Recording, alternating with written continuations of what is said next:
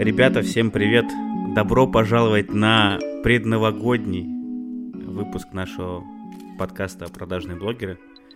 С вами в ваших наушниках, колонках и прочих аудиоустройствах Лёша и Семён. И сегодня мы хотим подвести итоги этого года. Каждый себе выписал небольшой списочек, если так можно сказать. И мы хотим по нему сегодня пройтись и немножко обсудить. Да, Лёш? Итоги года диджитала, я бы так вот сказал. Не наши итоги года, они нам ну, не нужны. Мы именно да, да, да. А то сейчас я прочитал 8 с половиной книг и был эффективным, и, и вообще дышал 30. внутренними органами. Да. Ну, вот как думаешь, как думаешь, с чего логичнее будет начинать? Вот передо мной я вижу список того, что ты мне присылал, я вижу свой. Э, я вижу первый пункт, который и у тебя, и у меня есть. И у меня вопрос, почему у нас идет сначала негатив? Я не понимаю. Uh, у меня есть на этот счет ответ. Лично Давай. про себя, про тебя не знаю как.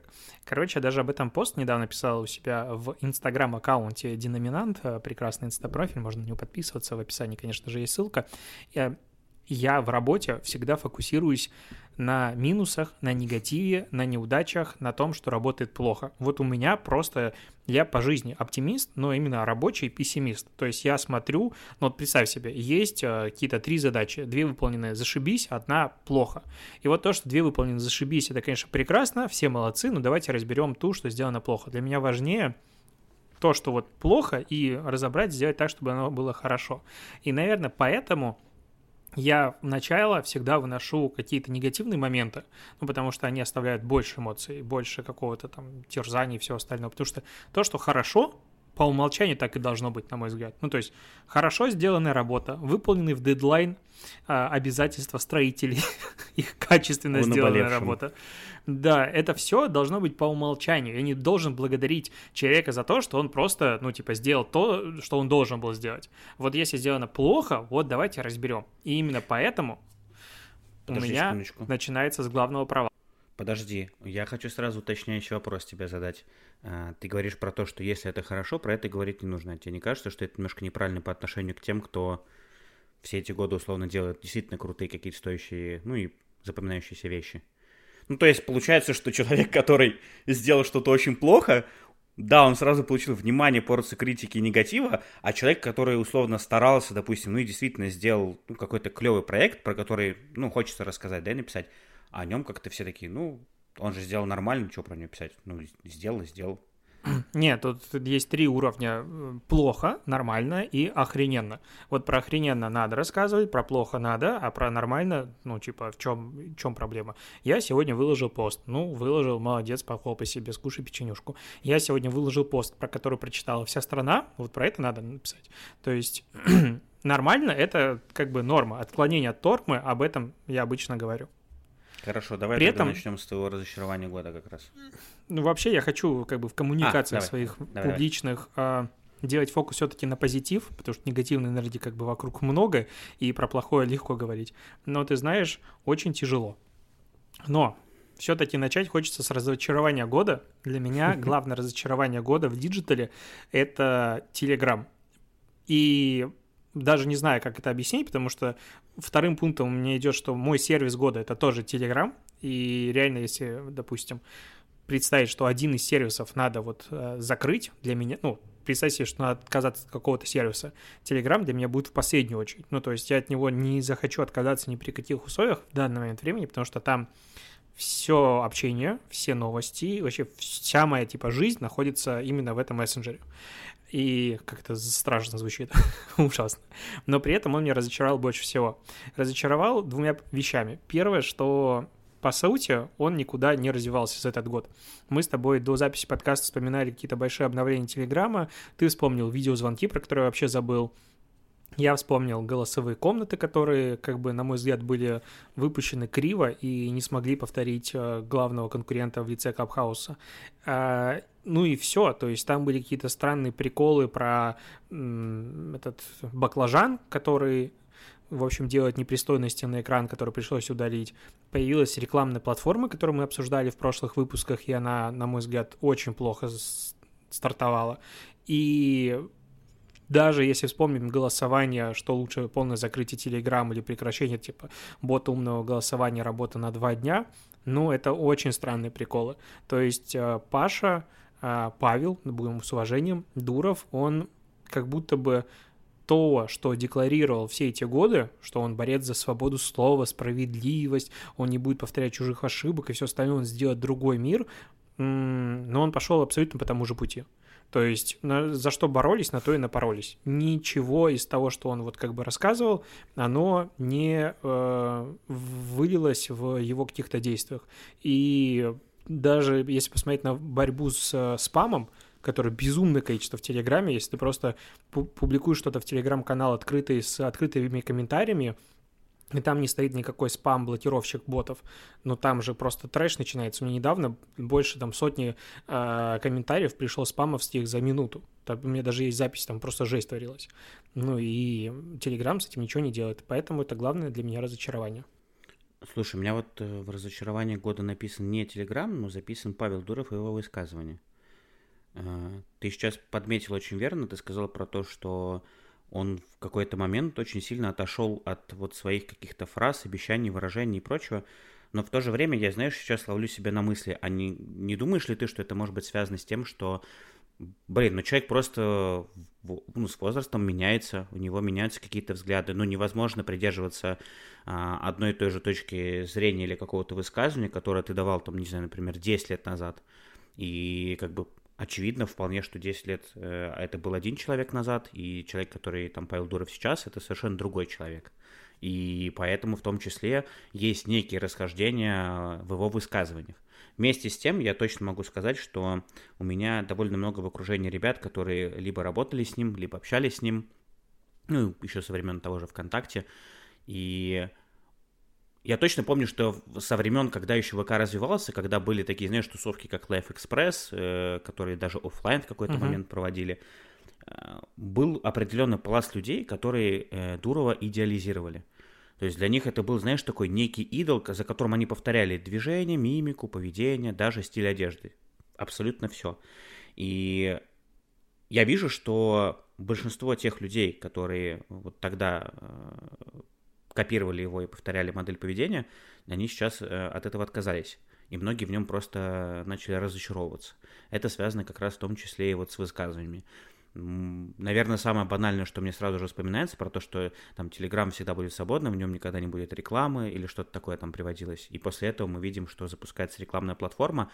Да, я понимаю, что ему нужно зарабатывать, ему нужно давать деньги и, ну, тем, кто инвестировал в мессенджер, но не знаю, в общем, спорно. Просто как со стороны, вот я сейчас рассуждаю, наверное, знаешь, не как маркетолог, а просто как рядовой пользователь, а, который просто помнит эти все высказывания и который понимает, что, наверное, это в целом звучит странно. Но вместе с тем мне хочется его поддержать, потому что я понимаю, что у меня тоже, например, взгляды и то, что я говорил 5-10 лет назад, кардинально отличаются от того, какой я сейчас, например, человек. Вот и все. Я абсолютно согласен с тем, что взгляды могут меняться и должны меняться, это норма, и я не вижу в этом никакой проблемы. Здесь же последовательность действий и последовательность высказываний и всего остального, потому что э, те ценности, которые он транслировал последние несколько лет, они были всегда в плюс-минус одинаковой плоскости. И тут 21 год, неожиданная разблокировка Telegram в России, начало сотрудничества с, ну, как будто бы государством, как это все работает. От, вопросов много, ответов нет. И, ну, как бы то, что если бы мы ему предъявляли, допустим, за высказывание десятилетней давности, это было бы тупо. Э, здесь же вопрос о том, что он последовательно строит образ вот такого диджитал вообще вся, всего из себя загадочного тайного человека, который пишет какие-то никому не нужные э, списки и рекомендует быть хорошими, а плохими не быть, там на дни рождения свои и так далее, которых его как бы не просили.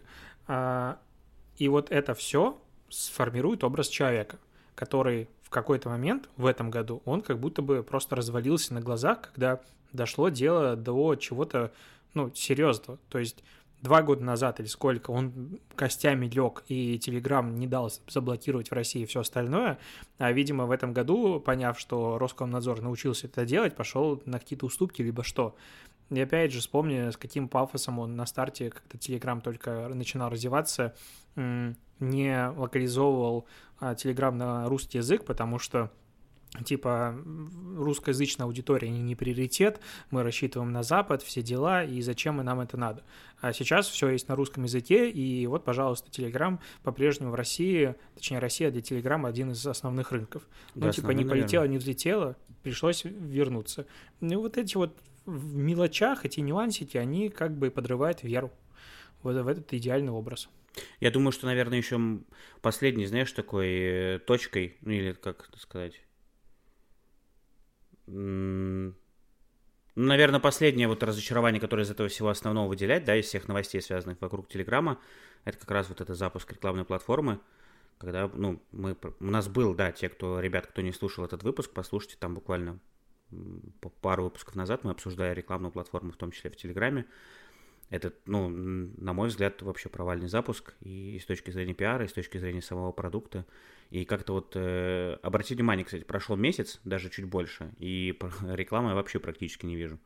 То есть те же самые не, я Яндекс, встречаю... Я, Яндекс и Сбер, вот они покрутили первую неделю и, и отключили все. И как-то больше к этому и не возвращались особо. Да даже, знаешь, какой еще случай можно вспомнить? А, историю с э, мужским государством, точнее, с его блокировкой. Да, То есть на него жаловались все. Это была отвратительная площадка для травли, для, не знаю, дианона людей, которые этого не просили. И его забанили только после того, как Apple пришла и сказала, не, чуваки, что-то надо делать с этим. Это жесть. То есть, как бы Телеграмму было окей. Это не нарушало закон Российской Федерации. То, что здесь наркоты полно, и это главный мессенджер для наркотиков, это тоже, видимо, не нарушает закон. А вот э, бот, который, типа, там, транслировал какую-то э, пропаганду, точнее, э, там даже агитацию не было. В, в дни тишины. Это вот, пожалуйста, нарушение. Ну, то есть, даже в том, каким образом это было написано, это очень странно. Ну, то есть... Э, очень не соответствуют действия и заявления. Вот что, поэтому это реально главное для меня разочарование, ну, по крайней мере, с которых я смог вспомнить. Ну, получается, что у нас оно схожее. У тебя просто это про мессенджер в целом, а у меня это скорее просто про Дурова и, ну, про его какие-то угу. высказывания. Да. Что, пойдем дальше? Я предлагаю сделать эмоциональные качели и поговорить про самый кайфовый сервис Давай. для меня в этом году. Это TikTok. Я даже не думал, что я так буду в нем залипать по итогу, потому что я помню свои... Знаешь, как я мирился с ТикТоком? Это был год какой, 2018, наверное, 19 Я помню, когда работал еще в Setters, ходил из офиса домой пешком по Невскому, там 30 минут я шел домой э, пешочком, и смотрел ТикТок по дороге. Ну, то есть реально шел и вот всю дорогу смотрел ТикТок, потому что я писал статью, которая называлась «ТикТок не говно, и чему надо в нем поучиться». По-моему, так называлась. А, я заставлял себя смотреть ленту. Это было невозможно.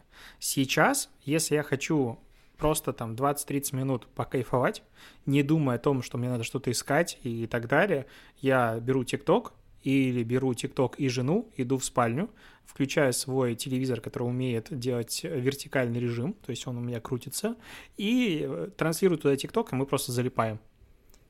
Просто наслаждение. Я не знаю, это вот что самое кайфовое есть сегодня в интернете? ТикТок. Его лента, алгоритм, как он понимает. Я захожу, мне там всегда интересно. А если пару дней туда не заходил по какой-то причине, лента вообще просто восхитительная. Мне кажется, такие, блин, ему надо лучшее подобрать, потому что ну, он там давно не заходил, и там просто восторг. Я, кстати, знаешь, что по поводу ТикТока? У меня это записано в прорыв года. Но я это, наверное, здесь, наверное, вписал, знаешь, сколько, не сколько про в целом, а тоже про какие-то личные свои впечатления, потому что я из тех людей, которые до этого года такие, ТикТок, нет, я в этом дерьме сидеть не буду, я деградировать не хочу, я выше этого. А потом, знаешь, вот эти стадии отрицания, принятия, получения удовольствия, я такой, не хочу, не буду, а, контент.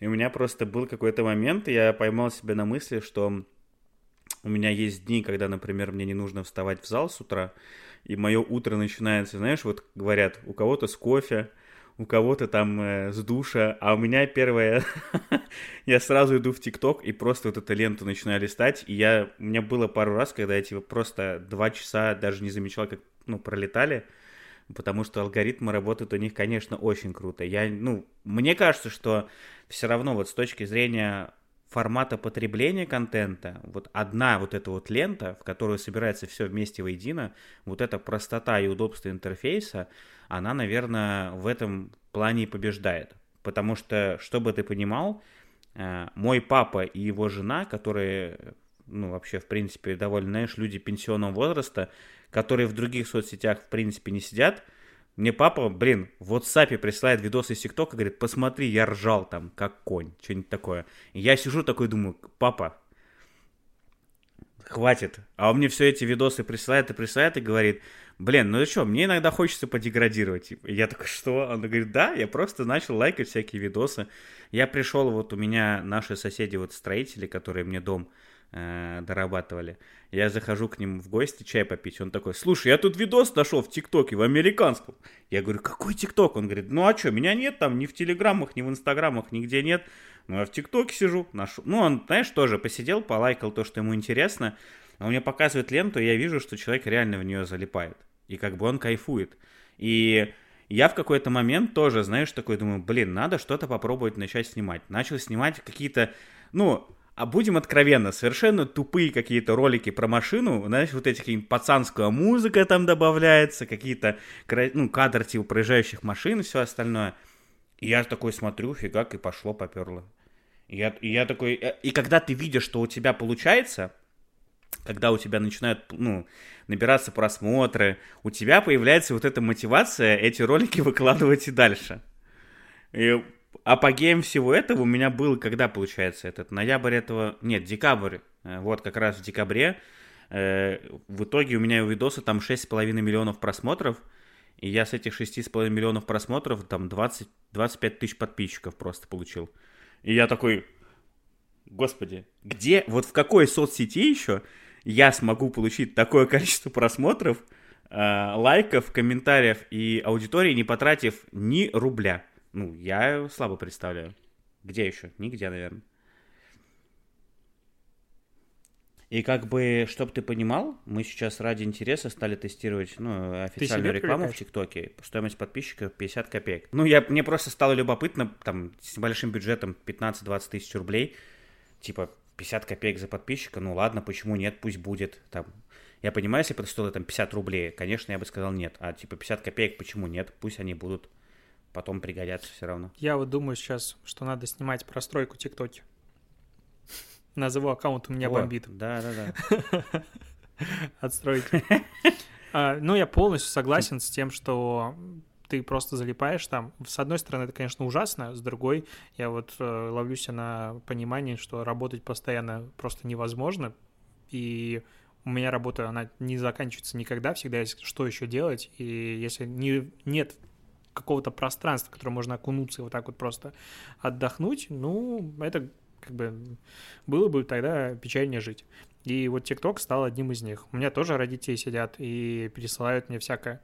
Но знаешь, что еще заметил? Буквально сегодня-то у нас в чате произошло русского маркетинга. А, я прислал ссылку на ТикТок, смешной, на мой взгляд. Mm-hmm. И там люди говорят, там кто-то пишет, что а я его в ленте видел, но пролистнул, думал, что фигня.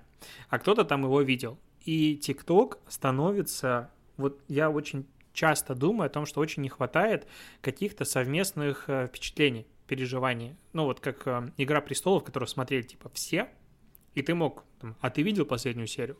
Вот как бы это общая эмоция, то, что раньше было по телевизору, когда там, не знаю, какое-то шоу выходит, не знаю, КВН, и все его идут смотрят. А там утиные истории выходили в детстве, все его шли смотрели, типа потом можно было обсуждать. То есть у вас есть единый контекст. А, спор, допустим, для этого нужен, опять же.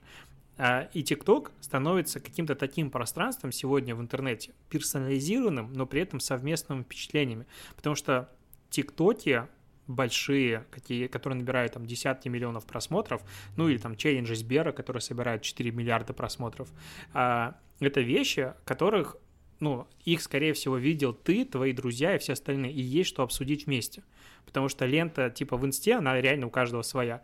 В ТикТоке плюс-минус, опять же, с поправкой на увлечение, но оно становится таким вот общим пространством. И это круто, потому что, опять же, есть э, юмор, который понимает как бы все. Эти, эти там видосы, которые с первых звуков ты понимаешь, что там должно происходить. Это вот э, дополнительная фишка ТикТока, неожиданная для меня. Да, хочу поговорить про свой сервис года. То есть я говорил, что сервис года для меня Telegram. Это действительно так, вещь, которой я пользуюсь на, просто круглосуточно. Я тут вчера писал план статьи, и каждые 10 секунд альтабался, ну, точнее, команд табался, я ж на мате сижу, на Telegram абсолютно не понимаю, зачем я это делал, потому что было типа час ночи, и там уже ничего не было. Это вот просто зависимость, я пытаюсь его закрывать, закрываю, все равно альтабаюсь и жду, что же там будет. Но реально сервис года для меня в этом году — это быстрая доставка. Это Яндекс Маркет, ой, э, Яндекс Лавка и Самокат. Просто. Вот честно. Это как бы, по сути, диджитал и про маркетинг. Это сервисы, которые изменили мою жизнь. Я вот скоро перееду за город, надеюсь, когда это случится. Я не понимаю, как мне жить без них. Как ты живешь без них, Семен? Слушай, ну нормально, на самом деле. Ты справишься, я уверен. я, я тоже так думал, когда переезжал. Это мой был один из самых таких главных страхов, что как так, что мне не смогут привозить продукты за 15 минут и прочее. А в какой-то момент ты просто понимаешь, что там, ну, а у тебя и нет такой необходимости. То есть в этом плане эти сервисы настолько круто и органично вписались в твою жизнь и настолько круто засели у тебя в мозгах и в голове, что ты, когда приезжаешь в город, ты не можешь себе представить, ну, ты, тебе уже сложно представить свое существование без э, этих сервисов. У меня абсолютно все друзья пользуются там и самокатом, и, и лавкой, но я слез, так скажем, с иглы вот этих э, быстрой доставки продуктов, а, честно говоря, в какой-то момент по причине не только переезда, а по причине того, что я просто стал смотреть и, мягко говоря, охреневать с того, а, что вроде я ничего не заказываю, а тысячу-полторы рублей там просто типа в корзине улетает непонятно на что. И, то есть, как бы с этой точки... Ну, понятно, что это в целом везде происходит, но я стал замечать, что действительно наценка там э, в этих сервисах, она ого-го какая на самом деле. И для меня это стало в том числе одним, одним из определяющих факторов. Ну и, и переезд, разумеется, за город. Ну, мне по ценам тут сложно сказать. Я почти всегда смотрю на молоко и на Кока-Колу, два напитка, которые я пью постоянно, потому что капучино и просто кола. И вот у них цены, по-моему, на уровне метра или плюс-минус очень-очень похожи. Все остальное я цен не знаю, поэтому, ну, типа... Но я начал ездить в большие гипермаркеты намного реже, просто и появившись, ну, после того, как эти сервисы начали, вошли в мою жизнь. Я буквально, там, если у меня раз в день нет оттуда какого-то доставки, хотя бы раз в день, это что-то удивительное. И это для меня реально сервисы, которые вот 21 год, я не могу его представить себе без этих сервисов. Знаешь, я сейчас тебе скажу э, про свои сервисы тогда уж. Для меня, это, ты, наверное, улыбнешься сто процентов. Для меня сервисы года это Озон и Яндекс.Маркет.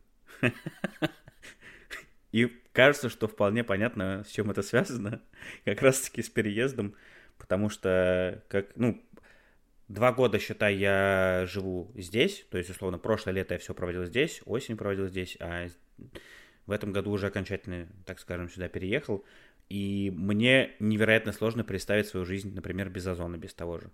То есть э, это настолько просто круто и уже вошло в твою какую-то привычку, что я, например, когда мне нужно купить какой-нибудь корм кошке а, или заказать воду просто обычную или какую-то мелочевку, у меня даже не возникает мысли, что я могу доехать до города, а, поискать что-то в магазинах и купить дешевле. Я просто уже, вот, знаешь, на уровне подсознания выбираю там условно Озон, потому что я понимаю, что, ну, блин, я могу найти там практически все. Да, скорее всего, там будет какая-то все равно наценка, но это абсолютно, ну, как сказать, осознанный выбор – с учетом того, что у меня еще, например, премиум подписка оформлена. Да, ребята, кстати, все оформляйте премиум подписку от Озон. Лучшая подписка в мире. Ладно, шучу, конечно, это такая не нативная нативная интеграция. Вот. Э, два года у меня эта подписка. И там же в личном кабинете ты можешь посмотреть, сколько денег ты с помощью нее сэкономил. Вот у меня, если посмотреть, в этом году я с помощью нее сэкономил там порядка 40 тысяч рублей. И 11 или 15 тысяч кэшбэк у меня еще вернулось обратно. Если бы я еще пользовался Озон карт на тот момент, а, там кэшбэк вообще что-то 10 или 12 процентов, иногда, по-моему, даже до 15 доходил. Ты сам понимаешь, какие суммы можно было бы экономить. Понятное дело, что я просто много покупал в силу того, что дом достраивался и прочее, но даже если считать по мелочам, вот у меня сейчас вот эти месяцы э, относительно спокойные, так скажем, в плане трат, это там ноябрь-декабрь, да, то есть я покупаю что-то по мелочи, и все равно ты можешь в личном кабинете посмотреть, что у тебя твоя подписка 130 рублей в месяц, она полностью себя окупает раз в 10 как минимум. Вот и все. Э, касаемо Яндекс Маркета, ребята ко мне давно не возили, точнее, у них не было возможности возить. Вот они, видимо, начали расширять э, склады и зону доставки.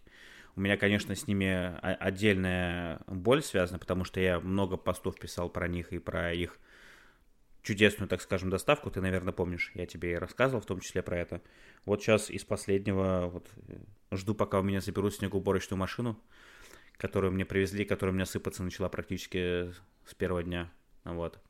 Но в целом, э, если говорить про удобство, наверное, видишь, ты как человек городской пока что, тебе удобно вот сервисы для заказа продуктов. Я уверен, что когда ты будешь жить за городом, э, вы без проблем будете пользоваться тем же какой-нибудь перекресток в прок, ты поймешь, что это тоже на самом деле ничуть не, ну, Короче, тоже это, это тоже крутой сервис и на самом деле очень удобный, и супер вежливыми курьерами и прочее.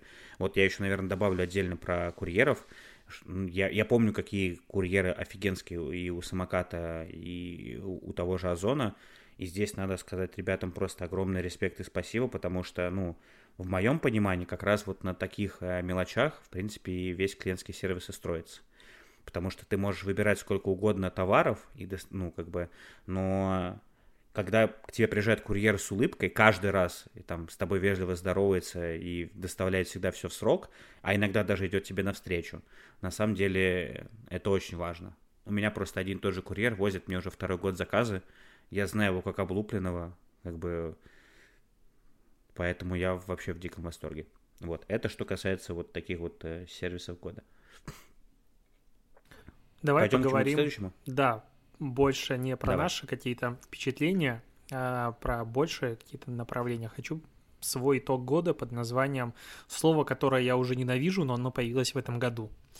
Метавселенная я просто уже киплю от ненависти к этому термину. Мне кажется, это хрень, которая перегрета на перегретом рынке, которая цитирует все, все начали срочно строить метавселенные, и мне уже пишут там какие-то э, пиарщики, что вот в России появятся тоже свои собственные метавселенные, вся хрень. Это, ну, абсурд.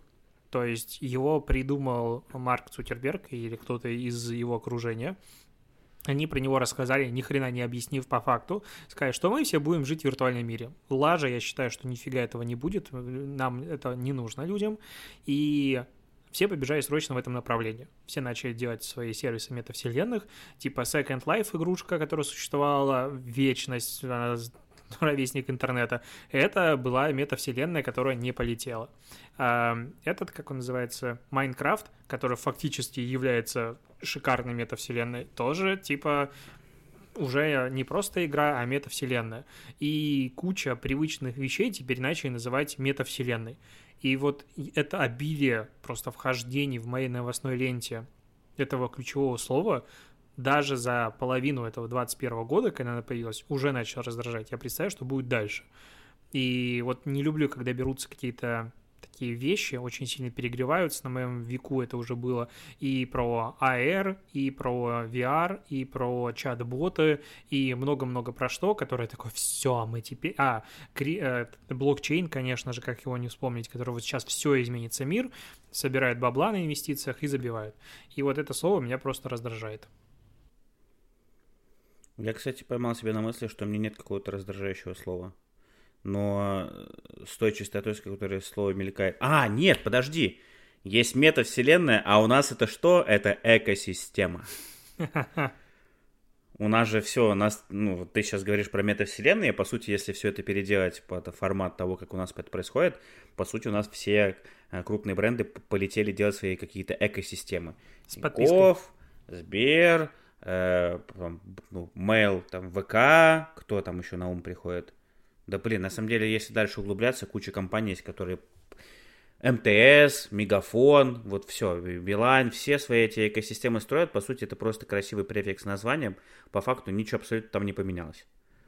Прикольно вот то, что мобильные ну, операторы сотовой связи, Билайн и МТС, по-моему, мтс был первым, они раньше всех начали строить свои экосистемы, потому что МТС музыка и всякие там сервисы, этот э, Мега... Билайн запускал Veon, я Билайн помню, ТВ? мы делали по нему бриф.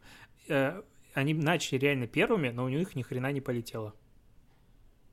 Ну, относительно успехов э, всех остальных конкурентов. Ну, какие, например, конкуренты? Просто, типа, если мы говорим про именно телеком, наверное, мне кажется, что сейчас с точки зрения Не, так э, они наверное... же строят экосистему, как бы, конкурирующую с другими ну, экосистемами. И в данном случае... Ну, с этой точки зрения, мне кажется, МТС, наверное, идеально подходит. Не, так, э, ну, смотри, у них экосистема конкурирует, допустим, там, МТС-музыка с там, тем же Яндекс-музыкой. И если ты будешь ну, выбирать, да. ну, очевидно, что у тебя подписка на Яндекс Плюс закрывает там все твои потребности вообще. То есть э, какие-то составные части у них присутствуют, полноценная экосистема, но при этом все конкуренты, ну, принципиально больше, шире и дают, ну, больше преимуществ. Да, мне кажется, что здесь просто в целом довольно сложно чем-то удивить уже потреб... ну, пользователя. То есть мы уже настолько привыкли к разнообразию вот этого всего, что, ну, типа, а чем ты можешь еще удивить? Так не надо удивляться, вот надо сделать хорошо. Ну, так, так у нас уже есть большинство компаний, которые все под себя сервисы крупные забрали. Ну, кто да, у нас но из просто, таких независимых? Типа, МТС Иви начал первым. Остается? Ну, по-моему. Насколько я помню, могу ошибаться, потому что я был в то время в Беларуси. МТС вот начал первым про свою диджитал эту экосистему, все остальное они еще тогда не называют экосистемой, но как-то не пошло, не полетело. А, ну, у меня есть еще много Ой, итогов можно, года. Можно, а, можно ты? я расскажу? Давай, конечно. Да, можно теперь я. Я хочу рассказать про э, главное разочарование года по моей версии. Это всеми великий и ужасный Клабхаус. Почему разочарование? Почему разочарование года, я думаю, понятно. Э, потому что Нет, непонятно. я, наверное, как я как человек, который возлагал на него прям огромное количество надежд, мне было просто больно смотреть за тем, как э, соцсеть потихонечку умирает. Ну, она, в принципе, уже сейчас умерла, э, как таковая. Несмотря на то, что ребята там начали фигачить просто количество нововведений такое, что, ну, то есть там, чтобы ты понимал, ты сейчас зайдешь, ты охренеешь того, как, ну, все по-другому там стало выглядеть. То есть для понимания, и тех, кто нас слушает, я до сих пор каждый день захожу в Клабхаус. У нас там есть комната, которую мы создали в феврале, называется «Тихонечко сидим». И мы с ребятами до сих пор общаемся. Э, это такой небольшой костяк, примерно человек из 20. Э, большинство из них давным-давно развиртуализировались, познакомились в Клабхаусе, начали общаться, дружить, и у нас как-то все переросло в такой маленький клуб, где все между собой дружат, общаются там, ну и, и в том же Клабхаусе зависают. Вот. С точки зрения развития, э, я и посты тогда, помню, писал, я предрекал прям огромный успех, мне казалось, что это будет круто, но реальность оказалась такова, что люди, людям, по сути, нужно был какой-то какое-то некое, знаешь, такой период или какое-то время, чтобы закрыть свои потребности вот в дефиците а, внимания и общения голосовым а, или голосом. Закрыв их, люди этим присытились, насытились, как раз уже наступила тогда весна, а потом и лето, и, в принципе, все это сошло на нет. И если посмотреть на количество людей, которые сидят там в комнатах, не только русскоязычных, в целом по миру, то становится понятно, что э, тенденция это не только в России идет на спад, она, в принципе, общемировая, там во всех комнатах, в принципе, плюс-минус все не очень хорошо. Вот. Э, и, наверное, поэтому для меня вот Клабхаус является таким разочарованием, но с другой стороны, я понимаю, что, например, э, в то же время Клабхаус, чтобы ты понимал, помог мне попасть в 30 э, до 30 Forbes. И если бы Клабхауса тогда не было, я бы там вообще не оказался. Потому что ребята, когда пришли из Forbes, они говорят, мы вас запишем туда только потому, что вы были модератором Клабхауса. Я такой, чего? А то, что там до этого я все годы фигачил, то есть, типа, это вообще, в принципе, пофиг. Они говорят, ну, это, конечно, не пофиг, но вот э, для нас, нам кажется, это важно. И многие люди до сих пор, э, вот у меня есть знакомые ребята, которые приходили в компанию на собеседование, ты, кстати, на эту даже этого человека знаешь, потом не под запись расскажу, и ей говорят, о, а, это вы в Клабхаусе в комнатах там вели? Кто такой, зачем нужен? Она говорит, ну да. Я знаю ребят, которые э, нашли работу э, в крупных корпорациях и компаниях э, и вполне себе успешно там сейчас работают после того, как в Клабхаусе прокачались. Короче, мне кажется, что Клабхаус здесь каждый использовал, э, ну, тот, кто хотел, да, под свои какие-то задачи, цели, интересы. То есть, условно, у меня не было задачи там как-то прокачиваться, мне просто хотелось пообщаться, э, закрыть вот эту потребность общения. Я общался. Были ребята, которым нужно было зарабатывать. Я знаю ребят, которые семизначные цифры на этом заработали. Просто на, на Клабхаусе, чтобы ты понимал. А есть ребята, которым просто, ну, было интересно, допустим, проявить себя, получить какой-то вот джоб-офер и уйти в какую-нибудь классную компанию. Вот и все. Поэтому, наверное, ну, разочарование здесь только с точки зрения того, что Клабхаус, к сожалению, умирает, и, скорее всего, он уже не воскреснет. И опыт того же Фейсбука, и опыт того же Твиттера, которые начали вот эти копировать э, и делать голосовые комнаты, он показывает, что больше нигде это не взлетело. Что еще раз доказывает, что, скорее всего, это был просто, знаешь, такой единомоментный тренд, который уже сошел на нет. Вот и все. У меня этот пункт записан «Закончившийся кайф года» Клабхаус, потому что это было время, которое, мне кажется, я еще буду потом долго вспоминать абсолютно круглосуточное вещание и прослушивание голосовых комнат с телефоном, который постоянно на зарядке, а, какое-то безумное количество новых интересных знакомств, которые раньше ты бы ну, вряд ли познакомился с этими людьми, а тут они на расстоянии вытянутой руки. Это все было что-то unbelievable. Мне безумно понравилось. И я рад, что это закончилось, потому что я бы не вывез, честно говоря. Ну, то есть, если бы там еще месяц продолжался ну, такое, темпе, да. да, я бы я, я закончился уже там посередине примерно этого безобразия. А работать было невозможно, было очень круто. Обидно, что там на меня подписалось 70 тысяч человек за типа месяц. И вот эти вот 70 тысяч человек, которые на меня там подписались, они там и остались. Они не подписались дальше в Инстаграм, хотя какой-то часть аудитории переходила. Но в любом случае вот это вот, конечно, грустно. Кстати, по поводу того, что это не выстрелило в других сервисах, ну, смотри, в Твиттере же в целом работают комнаты и бывает собирает достаточно много. То есть, опять же, это история про просто удобный инструмент, которым можно пользоваться и там, делать какие-то публичные, назовем это, интервью, а не постоянно сидеть круглосуточно и что-то обсуждать. Потому что в Твиттере, насколько я знаю, там комнаты по кей-попу собирали по 50 тысяч участников в моменте. То есть это были большие комнаты, и это было типа относительно недавно. Поэтому оно как бы будет существовать дальше. Круто, что появился такой инструмент. Я хочу по-прежнему делать э, какие-то... Ну, вот внутри у меня желание есть какой-то круглый стол или что-то общение, но это все впереди когда-нибудь. В Телеграме в Телеграме. Не люблю интерфейс Телеграма, а голосовых комнат вообще не могу переварить. А, Особенно вот этот список участников, Просто которые жесть, по одному да. там вниз. да. Давай твой теперь пункт. События года. Главное угу. событие года в диджитале. На мой взгляд, так. это блокировка Трампа в соцсетях. Это было давно, это уже забыто, это было в начале этого года, но мне кажется, это событие, которое определяет ближайшее будущее сервисов очень сильно. И, скорее всего, ну вот ребята из э, соцсетей, которые принимали участие в блокировке, все это обсуждали, либо они не до конца осознали, хотя не думаю, что я один тут такой умный, поэтому все они понимают. А, короче, последствия нас еще не догнали. Потому что когда такую фигуру, как Трамп, в тот момент, типа, действующий президент США, он же еще не передал власть, насколько я помню, его просто берут и удаляют из интернета без возможности, типа, там, оправдаться что-то еще за какие-то слова, которые, о боже, так нельзя говорить. Я как бы не поддерживаю его вообще в данную секунду, но глобально человека просто выпилили и о какой-то типа свободе слова, которая там дальше началось много дискуссий, имеет ли право компании удалять, и что свобода слова это не относится к сервисам, которые частная собственность и так далее. Это реально очень дискуссионная тема. Но соцсети тогда показали, кто на самом деле тут папа кто может э, ну, управлять политикой, кто может влиять на мир.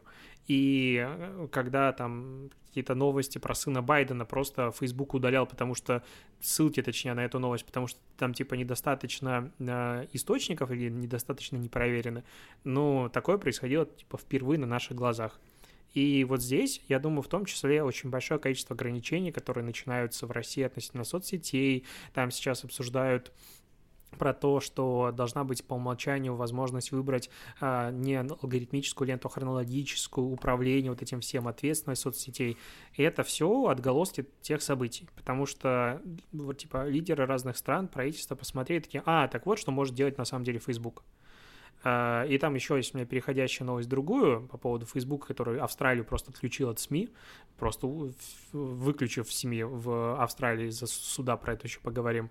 И это все показало, что соцсети не просто нуждаются в контроле, а удивительно, что их до сих пор очень жестко не контролируют, нет надзорных органов, потому что платформа, которая типа 4 миллиарда человек объединяет, Facebook, Мета и так далее, ну, ее нельзя типа верить в то, что там просто хорошие люди, которые верят в добро, и они в каждой стране делают лучше и так далее. Это огромная власть, которую будет контролировать.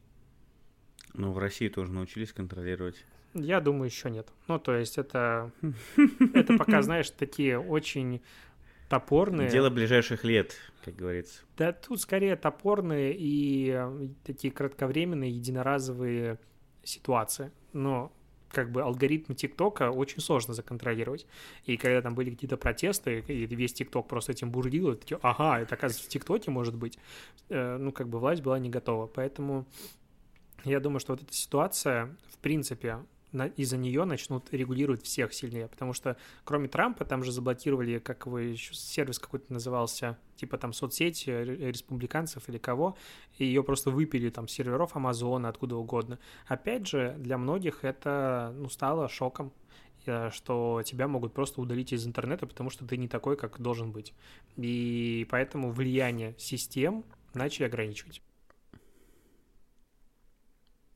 Такая новость. Хорошо. Давай тогда я теперь скажу свою. Можно я к позитивному перейду? Конечно. Я хочу э, сказать про лучшую рекламную кампанию года. Ну, на мой взгляд. Мне кажется, что это Альфа-банк и Моргенштерн. И термин, возможно, ты видел, в Фейсбуке уже крутится гиязовщина. Нет, не видел? Ну, в общем, мне прям безумно понравилось все то, что они делали. Э, это, насколько я помню, рекламная кампания с Моргенштерном, она была весной и летом этого года. И у нас почему-то принято большинство рекламных кампаний проводить следующим образом. Ты просто выкупаешь пул блогеров, у всех по одному размещению, и на этом ты, собственно, заканчиваешь.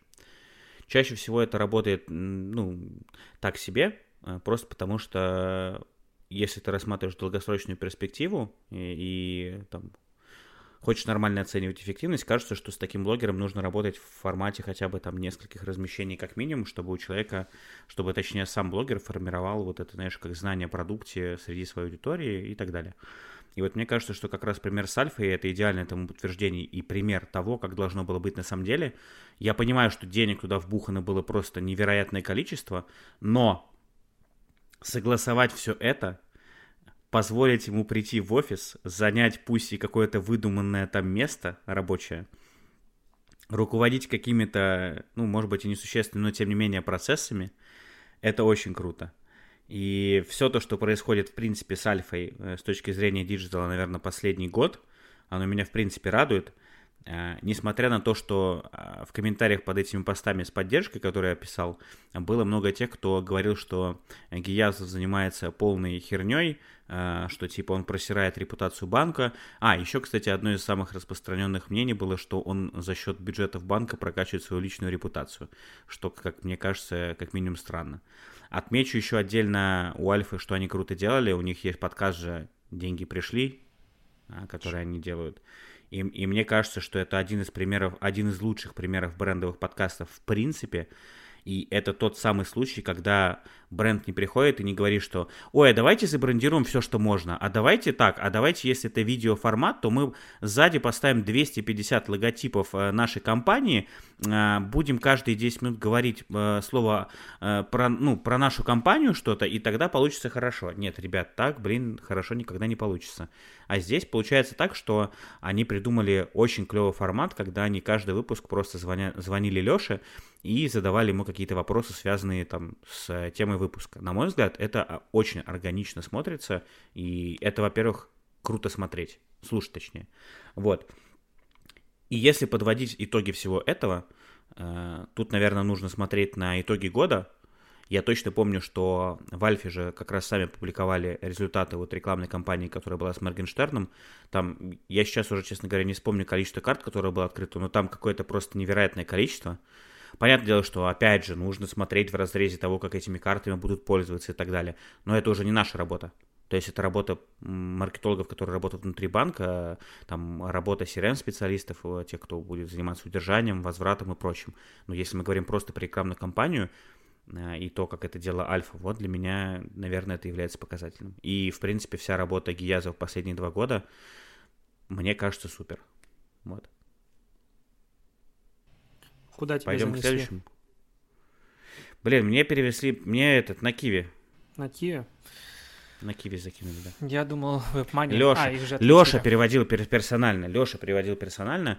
Вот как Небожена как раз писала, что э, как же можно так облизывать Гиязова? Я, блядь, я Леша пишу в личку, говорю, Леш, слушай, я тут тебя облизываю, ты мне что-то деньги пока не переводил, можешь, пожалуйста, закинуть? Он просто поржал, говорит, да-да, хорошо, окей, сейчас закину. Ну, это просто такой бред, ну, как бы... Самое, понимаешь... Ах, ладно, э, Хочется сказать сразу же, типа, у, у меня бомбит года. Можно такой пункт? Я только что его придумал. Давай. Я сразу же, сразу же по него скажу. У меня бомбит с того, насколько иногда бывают люди глупые. Вот просто реально бомбит. Вот я устал из раза в раза повторять, что э, по совету тебя в том числе, э, с начала этого года я полностью отказался от э, какой-либо там нативки и всего остального. У меня оставался старый договор, ну я тебе в принципе про это рассказывал, э, с ребятами из одного агентства, который мы дорабатывали, который ну, просто был куплен пакет еще там год-полтора назад, который мы просто дорабатывали. Все остальные публикации с этого момента выходили только с меткой там партнерский, промо и так далее. И меня так, блин, удивляет и одновременно бомбит, когда ты выкладываешь какой-то материал, в котором, например, ну вот, блин, вот мне нравится S7. Ну что я могу с собой поделать, когда я вижу какие-то рекламные кампании или, или пиар-активности ребят, я захожу и такой, блин, чуваки, ну я хочу про это написать, я правда с этого кайфую. Или вижу какой-нибудь проект Тинькова, и я такой, блин, вот вы мне сейчас предлагаете за это деньги, а я не хочу за них брать деньги, потому что я кайфую с этого проекта, я напишу про это сам. Ты пишешь про это сам и ловишь э, в комментариях э, тонну хейта или комментариев в духе типа продался, в других каналах выходит точно такая же реклама без метки, и у тебя, значит, тоже реклама, и ты человеку не можешь объяснить и донести, ну, что это не так. При этом человек просто напрочь отказывается понимать, и кстати, это очень странно, что у тебя действительно, блин, могут быть хорошие отношения с ребятами, которые работают в этой компании, и ты иногда можешь действительно по-дружески что-то сделать или помочь. В этом нет ничего такого, это нормально. Мы все равно работаем все в одном рынке. Но э, второй момент, который, наверное, тоже бомбит, э, огромное количество нативки, которое покупается в других каналах, она очень часто мешает вот э, таким постам, которые пишу я. Потому что люди, которые читают другие каналы, они видят примерно схожие, ну, тезисы из пресс-релизов, они же все одинаковые, пресс-релизы, которые рассылаются. И тексты плюс-минус, они согласовывают чаще всего похожие. И поэтому, естественно, иногда может быть совпадать что-то в плане текстов, и у людей формируется из-за этого ощущение того, что это продажная реклама, за которую занесли э, и так далее. Я раньше прямо в начале года очень сильно по этому поводу переживал, постоянно с людьми в комментариях спорил, оправдывался, а вот сейчас к концу года понял, что это просто бесполезно, не нужно просто на это тратить время и каждое, ну, нервы человеку ты ничего не объяснишь. Ключевым фактором для меня стал момент, когда мы спорили с человеком, и он в конце написал, ха-ха, прикол, а я ведь просто троллил и вбросил, хотел посмотреть реакцию. Я такой, чувак, мы с тобой полтора часа просто там, типа, дискутировали, а потом ты мне сказал, что просто хотел потроллить, серьезно? И после этого я просто перестал все это делать, все. Надо всегда говорить, что ты троллил просто, когда аргументы закончились, ты понимаешь, что проиграл. Ну или так. Есть да. вариант, как э, показывать, что у тебя не интеграция. А, а, делюсь лайфхаком. Ты что-то хвалишь, но при этом критикуешь.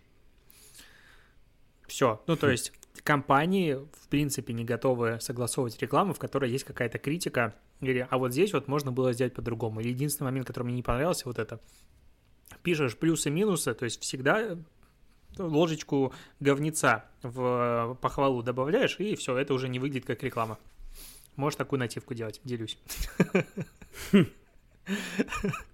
Делюсь успехом.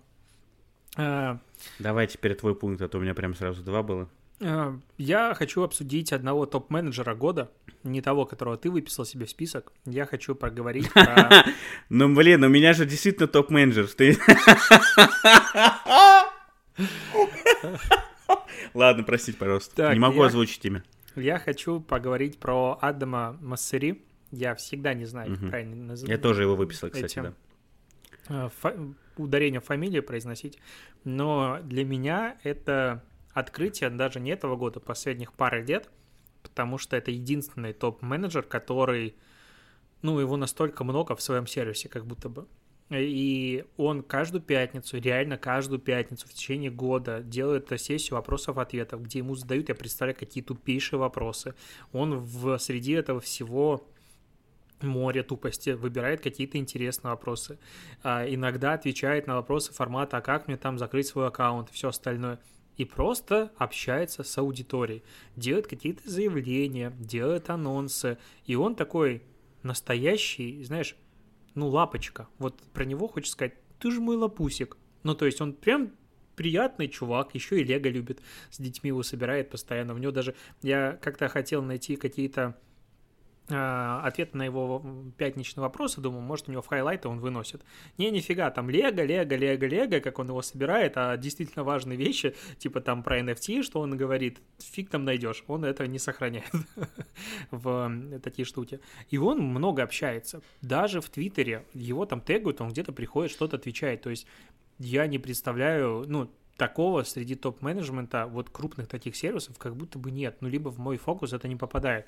А тут огромнейший Инстаграм, который, э, ну, он под прессингом достаточно большим, и очень много критики получает, в том числе из-за того, что он принадлежит Фейсбуку.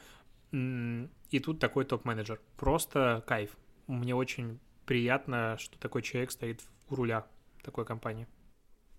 Мне почему-то на ум приходит Саша Круглов, сразу же. Мне кажется, что он бы идеально подходил, вот, ну, если бы мы говорили про человека публичного, э, ну, я уже про это говорил, скажу еще раз. По мне, так это просто невероятный человек, который, с которым всегда интересно пообщаться, и он максимально дружественный, и вот искренне всегда отвечает на вопросы и вовлекается в них. Но вот, к сожалению, видишь, он не особо публичный.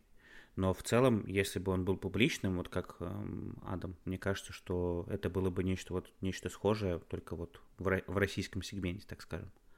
Я надеюсь, ты поделишься со мной хотя бы одним из чемоданов денег, которые тебе занесли для записи этого подкаста.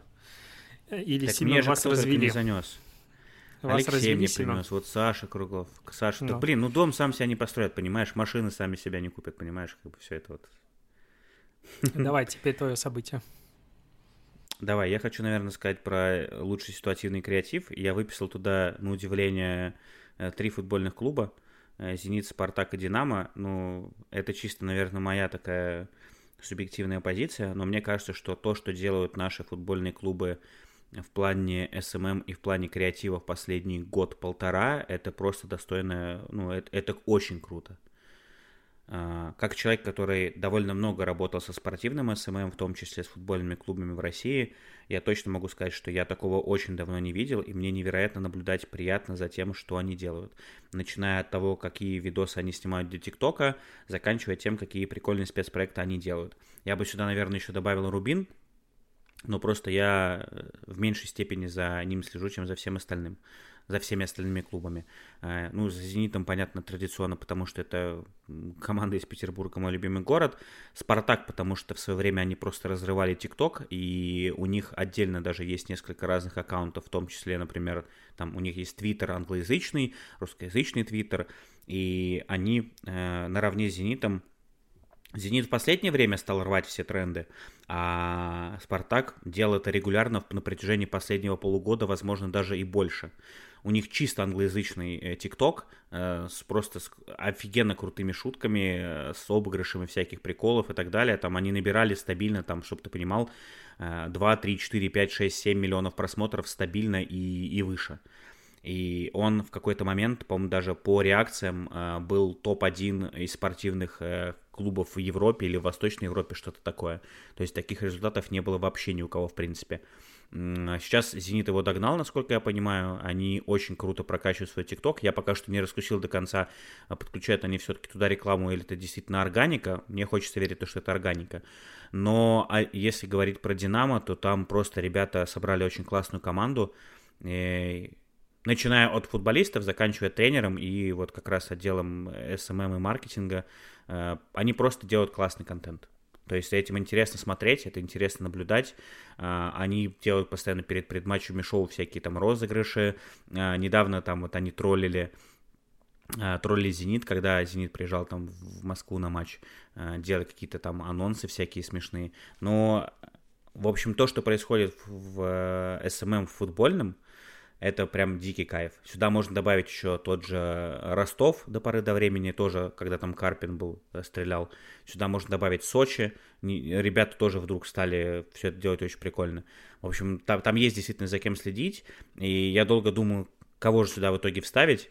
Но вот показалось, что вот Зенит, Спартак и Динамо, наверное, это три таких флагманные примера того, как можно делать э, креативный СММ, наверное, вот ну, в, спортив, в спортивных э, клубах в России. Вот. У меня, наверное, в топе будет Формула-1, потому что я, конечно, фанат Формулы, и выделить кого-то из них не, не смогу, но ты знаешь, конечно, я там на пару лет выпадал из спортивного social медиа, из спортивного маркетинга, и сейчас, вернувшись в 2021 году, я в приятном шоке от того, насколько там все круто. То есть это прям мое почтение, как говорится. Я тут э, подводил итоги SMM, ну, типа лучше SMM выбирал с аудитории своего блога, и приятно, кстати, так говорить, с аудиторией своего блога. Вообще не зря живу. И люди голосовали за лучшие SMM-проекты, за худшие SMM-проекты. И, и среди худших очень много называли как раз-таки автоконцерны. Автоконцерны, э, дилеров, BMW постоянно почему-то отмечали и все остальное. И это, ну, это... Как худший? BMW как худший? Да, очень много отметили. Ну, то есть, допустим, Почему? ну как очень много, там худших было отметок, допустим, 50, из них про автобренды, в принципе, там было в районе 10, и там 3-4 раза называли BMW почему-то.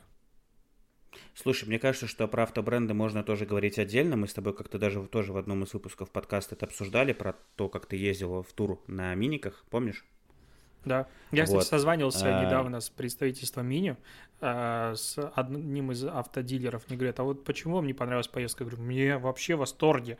Мне очень понравилась поездка с Мини. Мне было грустно и обидно от того, что контент как будто бы не до конца использовали. То есть очень большие инвестиции вот в все это мероприятие, но контент пошел потом. А на выходе ничего. Да, в моменте угу. его было не так много, и вот от этого мне просто обидно, ну, то есть как маркетологу, который очень любит бренд. И, ну, а само мероприятие у Мини было фантастическое по организованности и все остальному. Я говорю, ребят, немножко не так. Они а, ну да, действительно. И вот э, обсуждали, что можно, в принципе, какие проекты делать, может, что-то будет в следующем году, но прикольно. Volkswagen, вы так со мной не связались. Когда ты уже сменишь Никто мне так... машину? Да господи, ты понимаешь, мне уже как, мне уже, мне четыре человека написали в директ, они говорят, чувак, мы просто посмотрели твой аккаунт, мы приняли решение о покупке машины, потому что читали э, записи в твоем борт-журнале. Блин, это же, наверное, и есть самый прикол в том, что, ну вот, я просто там честно рассказываю, показываю все это. Но, видимо, аккаунты с маленькой аудиторией, и мне очень интересно. Семен, ну, ладно, зачем ты. с тобой связываться, если ты и так бесплатно все делаешь? Ну вот нафига? Так дайте, дайте мне Туарек, я куплю следующим Туарек и буду про него писать. Господи, у вас продажи Туарега вырастут. Дайте мне, пожалуйста, Туарек. Ну дайте Но Туарек. Volkswagen. Это, знаешь, это да, как единственное, что мне написали, это, знаешь, как... Сейчас, секундочку, это... Мне написали единственное, помнишь, Volkswagen грузовые автомобили. Мы вам Можем дать в аренду. Да, да, да. Что ты говоришь, как с Лего? А, ну, это как с Лего. Я же безумный фанат Лего, но это видно. Вот ты сейчас видишь в зуме часть моей коллекции. Mm-hmm. И я охренел, конечно, от итогов года Тиньков, который подвели итоги типа детских товаров, сколько я потратил денег туда. А, а они же со мной не связываются. Ну, а по сути, зачем? Я и так куплю все наборы сам. А, поэтому э, ребята как бы вот не связываются. Да, я понял. Знаешь, что я хочу сказать про свои еще итоги? А, немножечко к серьезности. Есть у меня техническое событие года, и я считаю его победой. Ну, просто я этого ждал реально, типа, вот как пишут, там, два года. Но я его ждал лет пять, что появился, наконец-то, белый API, белый инструмент обмена, я матерюсь, а, для того, чтобы управлять директом и сторонними, в сторонних сервисах и отложенный постинг. Белый API, да, Семен, ты поднимаешь руку, что ты хочешь сказать? Прости, прости, просто когда ты сейчас начал все это говорить, я думал, что сейчас ты скажешь Потому что появился mave.digital. Я думал, что ты к этому так и подведешь. Я ждал этого, но ты сказал про другое. Это было бы так охрененно просто. А я что-то не подумал. Не, Мэйв я меньше ждал. Я вот серьезно, э, то, что можно теперь директом управлять, и есть сервисы автоматизация, чат-боты в белую, есть отложенный постинг в Инстаграм, просто счастье, вообще восторг. Я не верю, что я дожил до этого момента. И то, что это наконец-то появилось, я считаю вот это вот техническим прорывом. То есть это то, что должно было быть давно, но то, что оно появилось сейчас, просто восторг. Я думаю, люди, которые занимаются управлением аккаунтами, а, модерацией, они это все прекрасно понимают и меня поддерживают. Согласен. Да и в целом, кстати, на самом деле управление даже вот э, как это называется-то? Я помню как времена, когда ты мог зайти в десктоп-версию Инстаграма, например, и просто полистать ленту. Сейчас я могу сам сразу же зайти в мессенджер, напрямую сразу же ответить это все, и мне это очень удобно. Я понимаю, что есть еще интеграции, и это, наверное, еще больше упрощает жизнь. У меня просто нет необходимости пока что их подключать, но в плане использования Инстаграма стало того же намного проще, чем это было даже там, знаешь, 3-4 года назад, 100%. Про что я еще рассказал, да? Вот у меня, я просто, ребят, чтобы вы понимали, я просто еще листаю э, свой список. Блин, все-таки топ-менеджер года я бы, конечно, обсудил. Ладно, хорошо, не будем. Мы обсуждали уже все-таки топ-менеджеров. Э, я бы, наверное, обсудил, вот у меня есть еще два пункта, самый человечный бренд и самый клиентоориентированный бренд. Вот я хочу, наверное, про самый клиентоориентированный поговорить, потому что для меня таковым является Тиньков. Я посмотрел вот этот проект у них, оказывается, которым... Да, Тиньков, да, тоже мне занесли. чемодан денег. Я уже, я уже не понимаю, сколько... Ты решил всю недвижимость в Санкт-Петербурге скупить просто. Какой план, Семен? Сколько можно? Да, да. Не совесть. Да, тут соседний участок еще надо купить тоже, поэтому, сам понимаешь, чемоданы уже выехали. Э, я посмотрел по их спецпроекту, оказалось, что я пользуюсь ими 8 лет, или 7 или 8 лет уже. Вот, и я понимаю, насколько вот мы с тобой вспоминали про сервисы доставки, ты говорил, да, что ты не можешь представить себе жизнь без самоката, например, и без лавки, а я понимаю, что я, например, уже не могу себе представить жизнь, там, в том числе без Тинькофф, потому что в какой-то момент я поймал себе на мысли, что э, мобильная связь, ИП, инвестиции, страховки и просто дебетовые и кредитные карты, все остальное, у меня все заведено в Тинька. И для меня, наверное, это как раз вот идеальный пример э, того, какой должна быть экосистема, потому что все их продукты, они для меня являются идеальными. А, в плане, почему я сказал в плане клиентоориентированности, да? Потому что у меня за вот эти все, наверное, 7 лет э, у меня ни разу не возникало каких-то серьезных претензий или каких-то какого-то негатива по отношению к банку вообще в принципе. Э, я всегда восторгался тем, как отвечала их поддержка в соцсетях или в том числе в чате.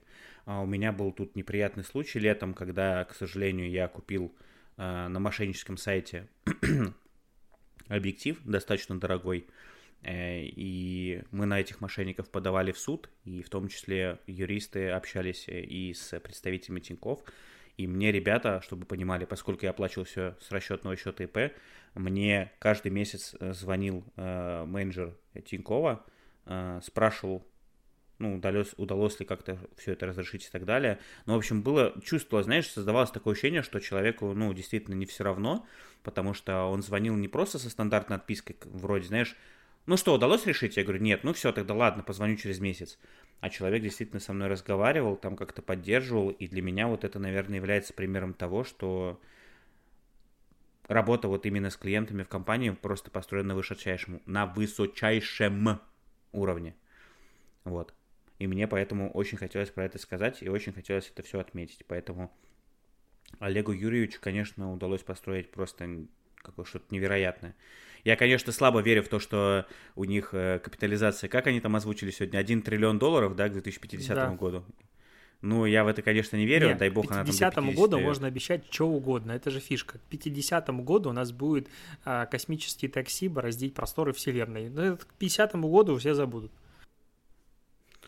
Ну, в общем, амбициозно. Мало в это, конечно, верится, но Тиньков я все равно всем, всем сердцем и душой люблю. Да, Всё. ты показываешь в камеру сердечко, а я скажу про тот тренд... Чемодан сзади. Да, который, на мой взгляд, набирает силу. То есть у меня тоже осталось пара пунктов.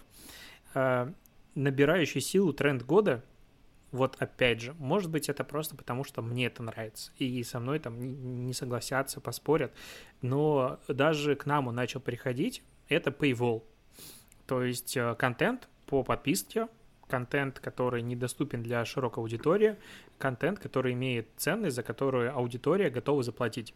У нас в интернетах за всю его историю существования было сформировано такое как бы понятие, что контент — это что-то бесплатное. Потому что ты можешь зайти на любой сайт, что-то бесплатно почитать, увидеть, посмотреть, скачать, и из-за того, что я могу зайти куда угодно и прочитать там 10 э, постов, статей на любую тему, ценность это очень сильно упала, на мой взгляд, девальвировалась. То есть заставить человека дочитать даже интересную статью сегодня, ну, это большая проблема. И Paywall, мне кажется, возвращает вот эту вот ценность, потому что, ну, я по себе замечаю, когда я захожу на какой-то сайт, не знаю, Wall Street Journal, допустим, и там какая-то статья интересная мне, и она написана, это по подписке. Я думаю, блин, наверное, она какая-то интересная. На iDweek я захожу, там тоже по подписке. Я такой, блин, что-то, наверное, интересное. И вот, э, ну, это, в принципе, первое ощущение. Или ты заходишь куда-нибудь на чей-нибудь Патреона, там, типа, 250 статей, э, каких-нибудь постов или чего-то еще, доступных для патронов. Такой, ну, блин, интересненько. И вот я на том уровне принятия контента в интернете, когда я уже полностью готов платить за контент и наслаждаюсь простотой э, получения доступа к нему. То есть я кайфую, когда я могу купить какой-то новый фильм на, не знаю, Кинопосте или где-то еще, или он там есть подписки.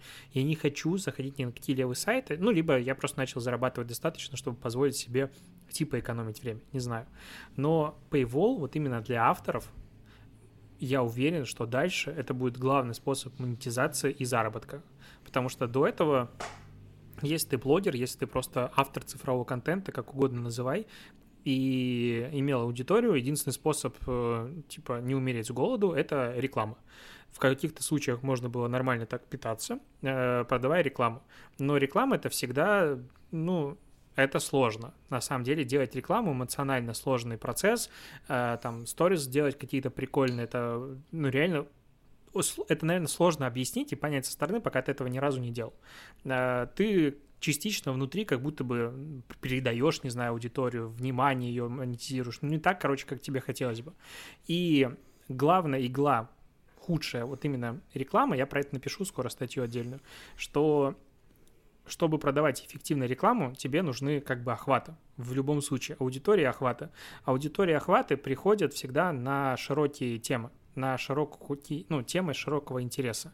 То есть, к примеру, там, не знаю, Дом 2, э, он привлекает безумное количество людей, и там продавать рекламу легко.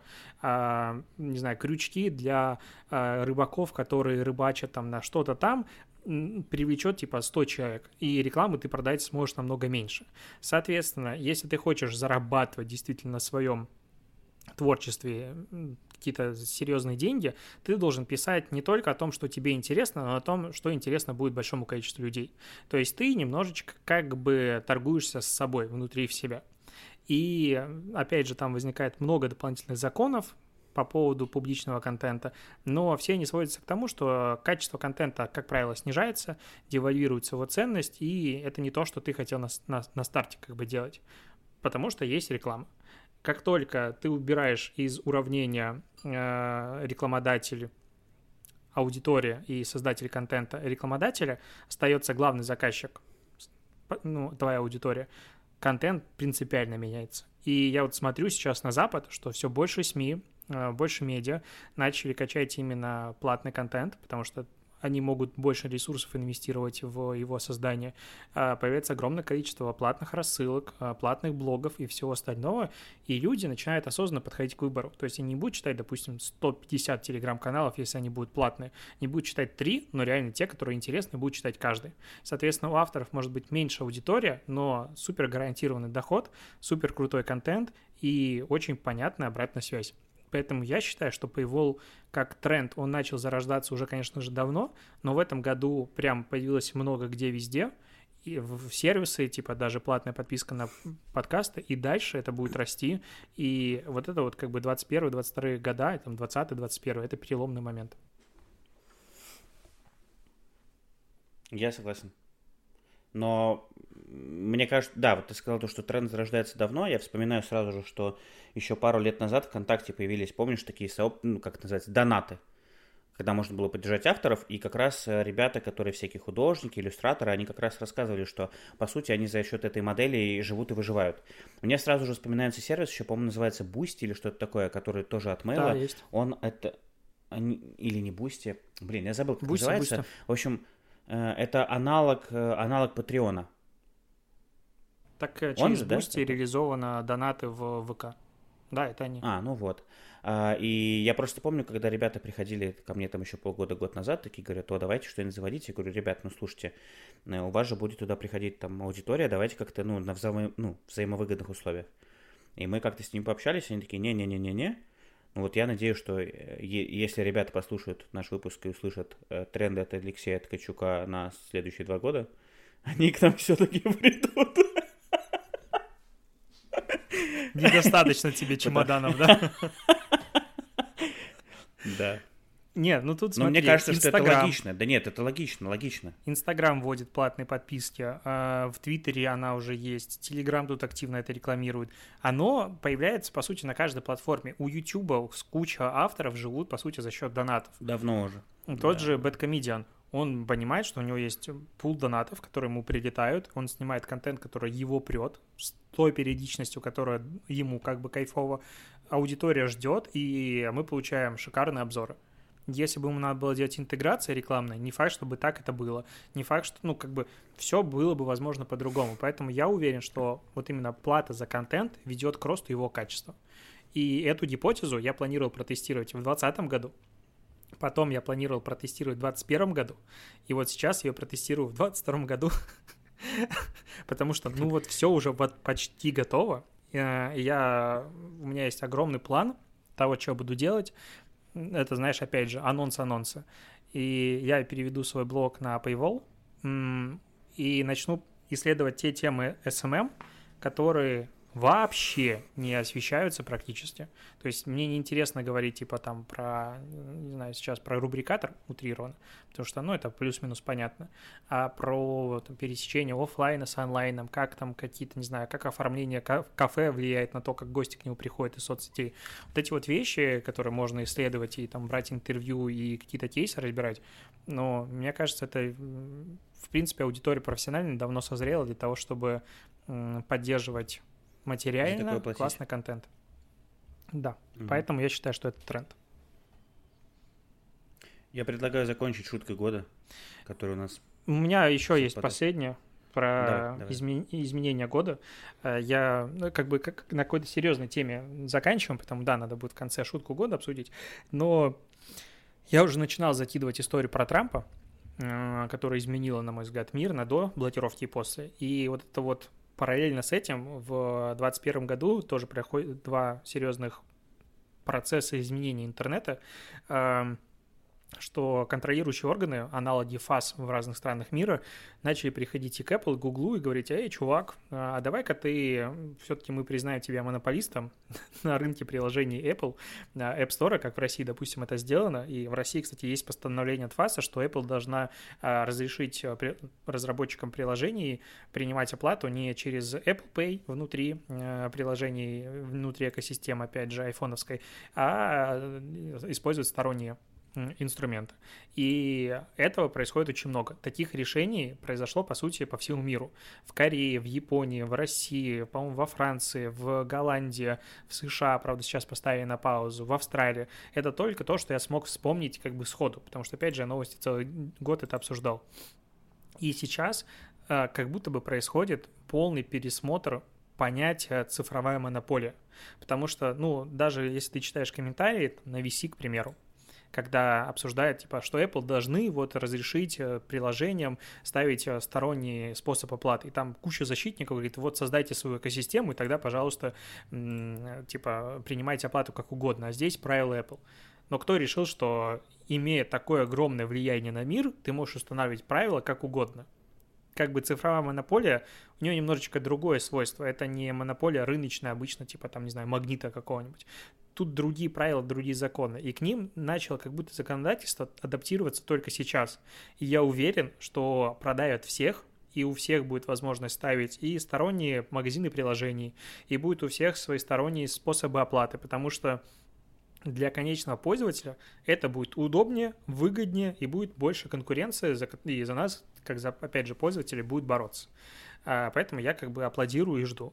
И второй вариант, ну, второе, как бы, опять же, изменение, то, что среди всех крупных игроков э, контента, типа Web 2.0, когда пользователи сами создают контент, а платформа просто предоставляет площадку для его распространения, только у Гугла на YouTube есть э, разделение доходов рекламных. То есть они платят э, часть, реклам, часть денег, которые зарабатывают на рекламе автору контента. Только на YouTube такое было. Facebook, Instagram, все остальные ребята, они такие, ну, как бы вы сами к нам пришли, это ваше удовольствие. Но из-за того, что сейчас, во-первых, начинается дикая борьба за контент-мейкеров и там конкуренция за эти видео а-ля ТикТока, которые сейчас все запустили, а с другой стороны из Австралии, которая сказала, что нет, знаете, э, СМИ, они должны получать доход от рекламы которую вы типа на них зарабатываете. Да, вы даете им кучу трафика, все остальное, но, знаете, вот достаньте, пожалуйста, копеечку. И в итоге в Австралии продавила и Facebook, и Google, и они будут теперь платить э, СМИ, ну пока только самым крупным, за то, что сами СМИ публикуют новости у них на площадках. Кажется абсурдно, но логика в этом есть. То же самое произошло во Франции, и сейчас, опять же, в Штатах, насколько я помню, такой закон прорабатывается. И это, скорее всего, приведет к тому, что каждый пользователь ну или какой-то там с какого-то порога будет получать часть рекламных э, средств, которые платформы на нем зарабатывают. То есть будет э, система разделения доходов. Потому что если этого не произойдет, выиграют площадки, которые это сделают. Типа, опять же, YouTube. Потому что да, монетизация в России у YouTube она копеечна в сравнении с э, интеграциями в сами ролики, но в Штатах она позволяет ютуберам жить и зарабатывать. Поэтому я думаю, что это, опять же, такое, вот эти вот два больших переломных момента, которые изменят и соцсети, и будущие сервисы в интернете. Это тоже такое большое событие. Мне просто нечего тут добавить. Шутку ты тогда говори. Что лучше, скажи, пожалуйста, тогда вот если мы говорим все-таки про шутку, э, суды с Apple за сторонние платежные инструменты или полное прекращение Telegram? Ну, очевидно, суды с Apple, потому что мне нравятся эти суды. Короче, в завершении просто хочется проговорить про, пожалуй, самую смешную шутку, которая запомнилась за последние месяцы. Это вот знаменитый опрос, э, который Дуров запилил к себе в канал. Один из вариантов ответа, который был, э, ну, что лучше, полное закрытие... А, это был вопрос, что лучше, работа там или полное закрытие, прекращение, полное прекращение работы Telegram в России. Сколько из этого мемов было, господи. Просто какое-то невероятное количество. Э, и до сих пор в какие-то моменты хочется эту шутку обыгрывать. Э, я, в принципе, так иногда порой еще и делаю, потому что такое просто не забывается. Там же, э, если ты вспомнишь, Там же еще несколько раз потом такое же было тоже. То есть он еще несколько опросов делал, там тоже был такой же вариант. Э, ощущение, как будто с, с нами заигрывали или как будто троллили, не знаю, какое-то странное ощущение, но тем не менее выглядит прикольно. Но это очень смешно было. Я прям помню, как э, мы стебались в чатиках в разных, когда ребята скидывали и говорили, господи, это что, это серьезно такая позиция? Вот. Это, кстати, вот одна из причин, почему, опять же, отношение к Дурову изменилось после таких опросов. То есть настолько болезненная и серьезная и опасная тема, которая как бы происходила по поводу выборов и всего, что в этом году было в России. И такой какой-то неуместный юмор, на мой взгляд, по реально сложному вопросу. Это том числе показала Дурова не с той стороны, с которой хотелось бы, возможно, его преданным поклонникам. Но шутка была, как да, бы ну, в итоге она вошла, актуально. конечно, в анал истории. Назовем это так. В анал истории, да. Я перечитал книгу Перумова, где анал истории встречалась примерно в каждой второй главе, мне кажется, в тот момент. А, ну что, мы подвели digital итоги года. Персональные. Нет, еще один итог года ты не подвел. Я? А что я не подвел? Еще ты не подвел, ну, ты же должен был сказать. Mm, да, я всегда, я почему-то сегодня забыл. А, я, конечно, хочу в этом признаться, но главным итогом вот для меня, конечно же, стала работа и рост платформы, лучшей бесплатной платформы для подкастеров и рекламодателей mave.digital. У нас больше тысячи активных подкастов, это как бы на секундочку немало, и даже без учета наших с тобой подкастов. А у нас растет количество рекламодателей, которые зашли куча обновлений, куча работы сделана наперед, а, куча нервных клеток потеряна в процессах обсуждения этих обновлений. И я, конечно, когда ты начинаешь делать свой сервис, начинаешь по-другому смотреть на то, как э, разрабатываются сервисы вокруг. Кажется, что они не сделают? Пойди и сделай, как говорится. Это всегда, конечно, есть нюансики. Но если серьезно, я считаю, что мы тоже внесли э, нашей платформой большой вклад в развитие и подкастинга в России, и внесем еще дальше. Потому что платформа получилась крутая, получится дальше еще круче. И если нужны вдруг рекламы в подкастах, и надо заводить вообще подкаст, то Mave Digital — это просто, ну, без этого вообще никуда. Вот так скажу. Идеальное завершение выпуска подкаста с итогами года, мне так кажется. Хочу сказать спасибо всем тем, кто дослушал нас до конца. А следующий выпуск у нас уже выйдет, э, наверное, в январе, на январских праздниках. Мы сделали такой специальный бонус для вас. А, забегая вперед, скажу, что в этом, в следующем выпуске подкаста мы будем обсуждать э, тренды следующего года. Вот. Всем хороших новогодних праздников, с наступающим Новым годом. Пока-пока. Ты как-то грустно закончил. Блин, это же... Всем пока-пока! Новый Всем год! счастье! Новый Мож... год! Смотри, Happy можно Merry будет Christmas! спокойно поработать 10 дней, когда все в отпусках. Это самое эффективное время в году, а, на самом деле. И мы сейчас, когда записываем с тобой подкаст, на улице за окном 10 баллов пробки в Санкт-Петербурге. Просто... И метель просто такая адская, что просто... Почувствуй счастье быть фрилансером. Это кайфово.